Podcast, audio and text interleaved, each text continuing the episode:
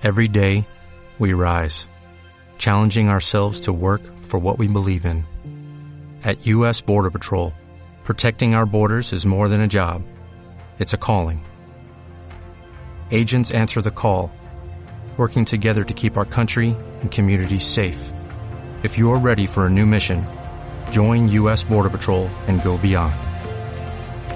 Learn more at cbp.gov/careers. ¿qué tal a todos? ¿Cómo estáis? Un saludo. Me llamo Joan Belmartín y soy misionero. Trabajo aquí en Bolivia desde hace 11 años. También soy el fundador de la Asociación Nuevos Pasos, una ONG que trabaja con infancia en riesgo, tanto en Perú como en Bolivia y España. Para mí es un honor estar hoy aquí en la llamada amarilla, este podcast tan interesantísimo de Limber que nos ayuda a meditar y a entender las cosas desde diferentes perspectivas. Hoy con un tema muy interesante, las diferentes etapas de nuestra vida, eh, las emociones que conllevan esas diferentes etapas y el hecho de que necesitamos, ¿verdad? quemar esas etapas. Necesitamos quemar los barcos, finalizar etapas y seguir caminando hacia adelante con la mirada puesta al frente. Así que os animo a escucharlo y ya veréis que sin duda va a ser algo que va a nutrir y enriquecer nuestras propias vidas. Un abrazo a todos, nos vemos.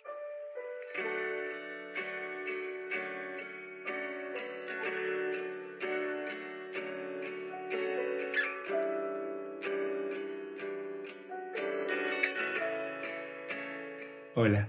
Mi Peter Pan interno está tan confundido al pensar que en nada cumplo 25. 25 años de existir y de seguir aprendiendo a vivir. Estos últimos días he estado pensando mucho en los cambios y en las etapas que vivimos y que fuimos diseñados con el sentido del tiempo. Al final, incluso cuando nos rehusamos, sabemos que todo tiene un momento, que prácticamente todo tiene un inicio y un final.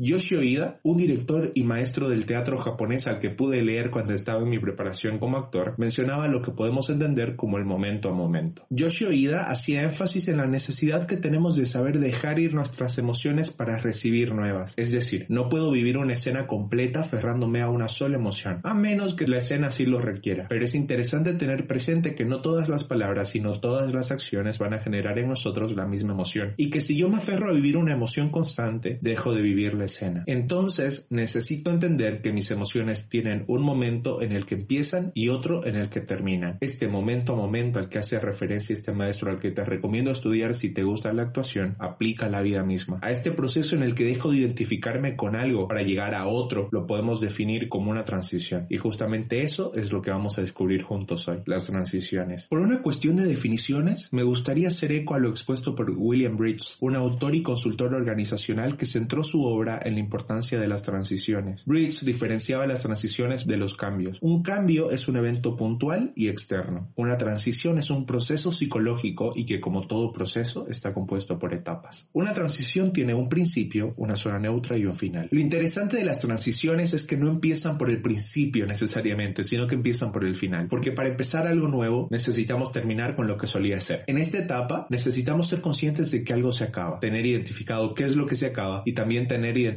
quienes van a sufrir. Las transiciones son complejas porque es una situación en la que no estás donde estabas, pero tampoco has llegado donde se supone que tienes que llegar. Es por eso que las transiciones se deben vivir con calma y que en lo posible deberíamos vivirlos acompañados por alguien que nos ayude a recorrer todo el proceso, porque también es un proceso de mucha incertidumbre. Aprovecho esto para agradecerle a Joan no solo por hacer el intro de este episodio, sino también por ser en muchos momentos para mí esa persona que me ayuda a vivir las transiciones y a no morir en el intento, porque me has recordado que importa más el destino final que el punto de embarque, lo que me ha ayudado a vivir algunas transiciones con confianza y al menos un poco más seguro. No sé cómo llevas la noticia de que vivimos transiciones, pero me gusta comentarte algo que probablemente ya has intuido. Las transiciones son etapas de riesgo porque cuando no son bien gestionadas se pueden convertir en crisis y lo que es peor aún, el nuevo inicio podría nunca llegar. Volvamos a las etapas de la transición. La primera es el final, algo se termina. Esta etapa exige de nosotros que seamos firmes con lo que se acaba. Es la etapa en la que quemamos los barcos, es el no vuelvo atrás, no vuelvo atrás que los niños de iglesia hemos cantado varias veces. Bridge plantea que mientras más detallada sea la información durante esta etapa es mejor. Saber qué implica que algo se termine, saber qué significa esto para nosotros, saber quiénes perderán algo y qué es lo que perderán, entender que las pérdidas emocionales y subjetivas también son pérdidas y que deben ser tratadas con la misma importancia. Esta primera etapa está compuesta por otras etapas. Primero viviremos una desvinculación en la que nos separamos de lo que era familiar para nosotros. De golpe, ya poco o nada nos une a personas, actividades, roles o lugares que de un modo u otro eran parte de quienes éramos. Si bien las despedidas son difíciles, es en esta desvinculación donde bien podría empezar una nueva identidad en nosotros. Después de la desvinculación pasamos al desmantelamiento, el momento de tumbar las estructuras mentales que le daban forma a quien era antes. Así llegamos a la desidentificación. Para este momento la etiqueta con la que nos sentíamos representados ya no nos funciona, ya no somos, ya no estoy, ya no soy. Sin ser y sin estar llegamos al desencanto. Quienes éramos, lo que pensábamos, lo que sabíamos y lo que hacíamos ya no nos alcanza. Se vuelve insuficiente para afrontar lo nuevo. Ahora, sin ser, sin estar y sin saber, tiene sentido que vivamos la desorientación. Nos olvidamos del camino de regreso. No hay manera de volver atrás y el destino final no aparece y nuestra identidad no está ni clara ni definida. Bienvenido a la última parada de la primera etapa. En la desorientación es normal sentir miedo y aquí podemos rehusarnos a vivir la transición. Sabemos lo que vamos a perder, probablemente no tengamos muy claro lo que vamos a ganar y delante solo parece haber un vacío. El final se debe vivir desde una honestidad brutal y con firmeza. La manera en la que la afrontemos va a determinar si alcanzamos ese nuevo inicio o nos quedamos estancados en el momento. Si decidiste quemar tus barcos, significa que has llegado a la zona neutra. Bienvenido al vacío, al silencio, al caos y al desorden. Casi, casi te puedo decir bienvenido a mi dormitorio. Si te gusta romper las reglas, puede que disfrutes aún más de la zona neutra, porque el vacío y tener presente que lo que antes te servía ahora ya no te alcanza, te empujará a ser creativo y a ir encontrando una manera de sobrevivir entre todo el caos y la confusión. Me gusta tener los 40 años del pueblo de Israel por el desierto como ejemplo de lo complicada que es la zona neutra, cuando tus ganas de alcanzar lo nuevo compiten constantemente con volver a lo conocido, de cómo en esta zona neutra y movidos por el miedo podemos tomar decisiones tan equivocadas. Si al igual que yo estás en una zona neutra, te puedo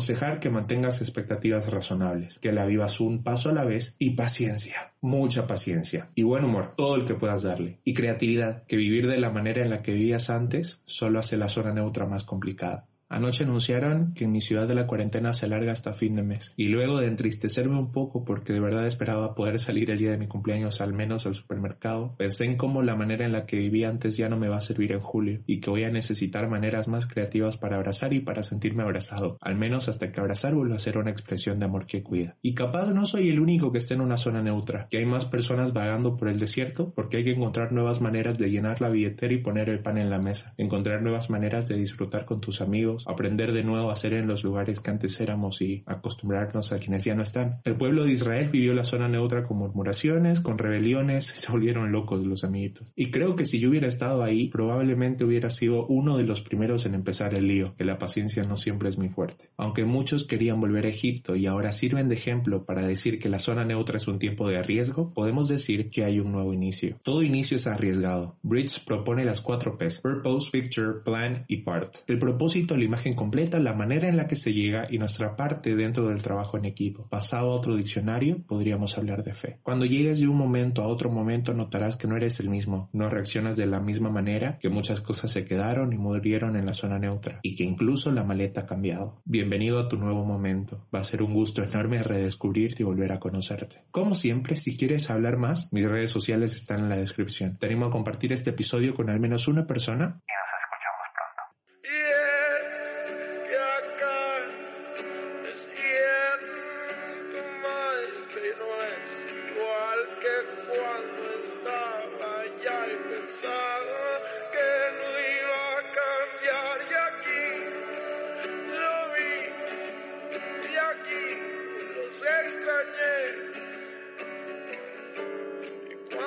Yes,